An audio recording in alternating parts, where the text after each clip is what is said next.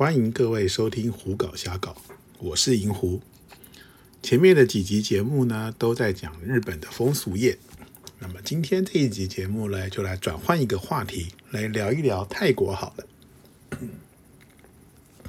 如果各位有收听过之前的节目，应该会知道，银狐到泰国玩乐已经有超过二十年的时间了。当然，一开始的时候是参加旅行团的时候，晚上让导游带着去洗泰国浴。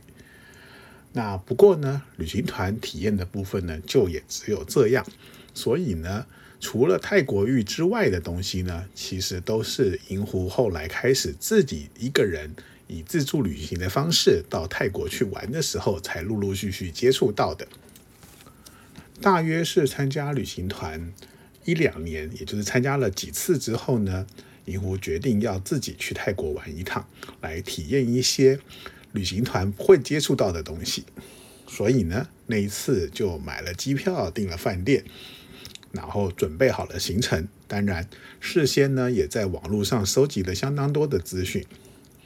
这一类的资讯呢，其实中文的比较少，大多数呢都是英文，也有一部分是日文的。那在搜寻资料的时候呢，就知道在泰国除了泰国浴之外呢，还有一个最大的主体。就是勾勾坝，勾勾坝这个东西呢，其实是因为当年越战的时候，美军呢因为要让他们的呃官兵们休息，选定了在越南周围的几个地方作为官兵们度假的地点而衍生出来的行业。那当然一开始就只是普通的酒吧，有着小姐陪客人喝喝酒、聊聊天。那当然，到后面就会慢慢的演进，于是呢，开始有店家让小姐穿着比较性感的服装，甚至是泳装在舞台上跳舞，然后呢，就这么一路演进到了狗狗吧。狗狗吧的部分呢，银湖大多数的资讯是来自于英文的网站，所以呢，在银湖开始出发自己去曼谷玩乐之前呢，就知道在曼谷那个时候有三个主要的勾勾坝聚集地。一个呢，就是我们称之为 p a p o n 的地方；另外一个呢是 Nana Plaza，还有一个是 Soy Cowboy。银狐在收集资料的时候，曾经在网络上看到过 p a p o n 这个地方呢，是一个比较相对危险的地方。这里所谓的危险呢，不是指说你到了这边会发生什么事，而是这个地方呢有比较多的黑店。之前有一集节目，银狐也谈到过自己曾经不小心上了这些黑店，而付出了比较痛惨痛的代价的故事。所以呢，当银狐开始自己决定要去泰国玩的时候，在挑选勾勾坝的时候，第一个选择的目标其实是 Nana Plaza。Nana Plaza 是一个位在呃曼谷市区呃 s u k u v i r o。然后要到 Soy 四，也是四巷的一个地方。银湖那个时候是搭计程车过来这里的。来到这里之后呢，只看到外面看上去呢，其实并不会觉得那拉普拉萨非常的壮观。它就是一个窄窄的路口，然后里头有一大堆的霓虹灯。走进去了之后呢，才发现这个地方有着一个三栋三层楼的一个建筑物，然后在建筑物里头有许多的勾勾吧。第一次来到娜娜 Plaza 的银湖，并没有急着走到任何一间店，而是呢沿着呃那个建筑物一楼、二楼、三楼这样子逛了一圈，大概看了一下有哪些店之后呢，才依照从网络上那时候看到的资讯，走进了其中的一间店。那银狐走进去的那间店呢，是一间叫做 Rainbow Two，也就是彩虹二的这间店。这个店呢，在 Nana Plaza 那个时候算是呃名气比较好的一间店。后来呢，他也陆陆续续开了 Nana Pla 呃，在 Nana Plaza 开了 Rainbow 三、Rainbow 四，甚至在疫情这段期间呢，还开了 Rainbow 五这些店。那在那个时候，只有到 Rainbow Two。那会进入这间店的原因呢，是因为来自日本人的情报说，这间店的小姐呢比较符合呃东方客人的喜好，跟一些勾勾吧比较是给欧美人去玩乐的不太一样。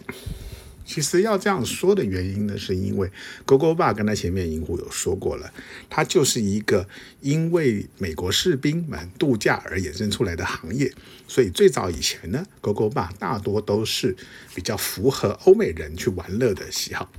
也就是说，店里的小姐通常来说是属于那种比较欧美人喜欢的类型。那当然呢，随着泰国的这个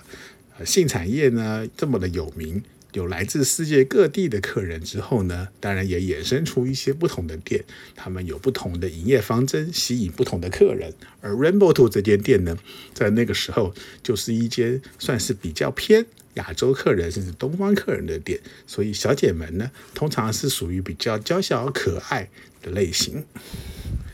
银狐走进这间店的时候，第一次走进去真的是有一点惊讶。因为呢，你从来没有看过一个地方舞台上有一大堆的小姐穿着满铺路的三点式泳装，在那边扭动她们的身体，吸引舞台下的客人注意。刚走进这间店的时候呢，银狐其实也是有一点愣住。当然呢，很快的呢就被服务生带到角落的一个位置坐下。坐下了之后呢，点了一杯饮料。那时候银狐要没记错的话，应该是点的是可乐。然后呢，就在那边欣赏舞台上的小姐。坐着坐着呢，当然就会有服务生跑过来，呃，指着舞台上的一些小姐呢，问银狐有没有对哪位小姐有兴趣。当然呢，也有那时候像妈妈桑那样的人走过来啦，来打打招呼啦，顺便跟你啦两聊个两句啦。当然，最后的目的还是问你有没有对哪个小姐有兴趣。如果你有兴趣的话，就可以把小姐叫下来你的身边坐坐。第一次走进勾勾坝的银湖，其实胆子没有那么大，所以呢，并没有叫小姐下来坐，而是呢，坐在那边欣赏舞台上的小姐，然后呢，慢慢的喝着自己的可乐。印象中那个时候呢，舞台上的小姐大约是跳三到五条音乐的舞之后呢，就会整批换掉。那那个时候呢，这间店的小姐数量还蛮多的。银狐如果没有记错的话，大概一批大概都有将近二十位的小姐，也就是说两批交替的状况下，大概一天晚上会有四十位小姐左右。那当然，这些小姐里头呢，也是有高有矮，有胖有瘦，有些长得漂亮，有些长得比较不要不漂亮，甚至有一些看起来年纪还不小，可能有到二三十岁，甚至可能再大一点，也有一些身材有点走样的小姐在上面跳舞。当然，的确其中里头有那么几位长得真的还是蛮可爱、蛮漂亮的。那就在银狐呢还在欣赏的时候呢，坐在银狐附近应该有一位是日本的客人吧，就点了一位小姐来在他的身边坐下。那银狐就侧着头看看这位小姐，长得还真的蛮可爱的。那小姐坐到客人身边之后呢，那位客人他跟这小姐还蛮熟的，马上就让小姐点了饮料，两个在那边聊天。那位客人好像还会说一点泰语，所以这个时候银狐才发现说，哦，原来小姐们。跟客人聊天，不见得全部都是用英文，他们也会用泰语。如果客人会说泰语的话，在这个店里头待了一段时间呢，手上的饮料喝的差不多之后呢，银狐就走出了这些 Rainbow Two，然后呢，再到这个 Nana Plaza 其他地方逛了一下。那天晚上，银狐记得自己大概走了三间店吧。除了 Rainbow Two 之外，另外两间店是什么？银狐现在已经不太记得了。但反正就是看到有些店，觉得小姐还不错，就走了进去。就这样，后来呢，再来回想一下呢，银狐当年应该走进了其中一间店是有 Lady Boy 的，只不过是那个时候呢，银狐对于这个东西其实并没有那么清楚，所以走进了 Lady Boy 的店也不知道。那那 Plaza 这个地方呢，其实它的规模其实并不大，三层楼的建筑里头大概有大概十几二十间的 g o g o Bar。那其中呢 g o g o Bar 有大有小，有一些 g o g o Bar 呢，其实小姐的素质很差，也有好几间 Lady Boy 的店。那银狐个人来说呢，这几年来到曼谷的，通通都还是会去 Nana Plaza 逛逛。那 Nana Plaza 里头的变动还蛮快的，有一些早年银湖去的时候有的店，现在已经不存在了。然后也有一些店从那个时候一直存活到现在。玩过去，到曼谷玩过几次之后呢，银狐就发现说，哦，原来 GoGo 骂的玩起来的感觉跟泰国浴是完全不一样的。比起泰国浴那种点了小姐就进房洗澡做爱，蛮公式化的这个。服务之外，GoGo Bar 呢相对来说有那么一点点的嗯谈小恋爱的感觉。但是呢，到 GoGo Bar 玩了，代表说客人本身的呃沟通交际能力要稍微好一点，因为当你叫了小姐到身边来之后，你会跟小姐聊聊天，有一些互动。这几年来说呢，曼谷的勾勾爸其实已经有点变质了。小姐们呢，其实跟客人聊天互动的时间越来越短，基本上那个小姐坐到你的身边呢，没多久他就会问你要不要带她出场。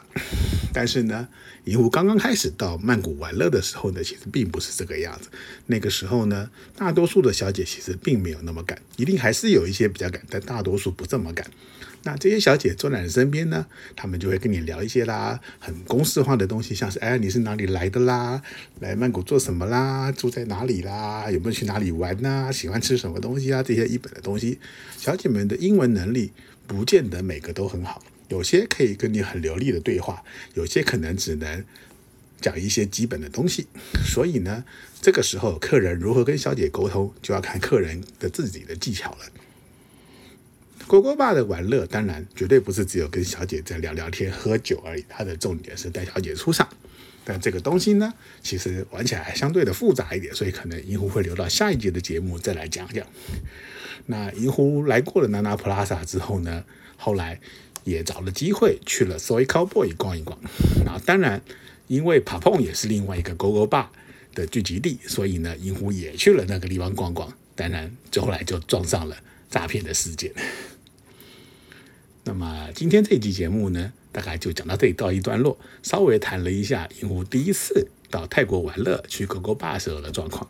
后面的几集节目呢，银狐应该会再多聊一些银狐到狗狗坝玩乐的往事，而且呢，不会只有讲曼谷，也会讲一些帕塔亚啦、普吉啦这些地方的一些状况。欢迎各位继续收听这一集的节目，到这里告一段落，谢谢各位。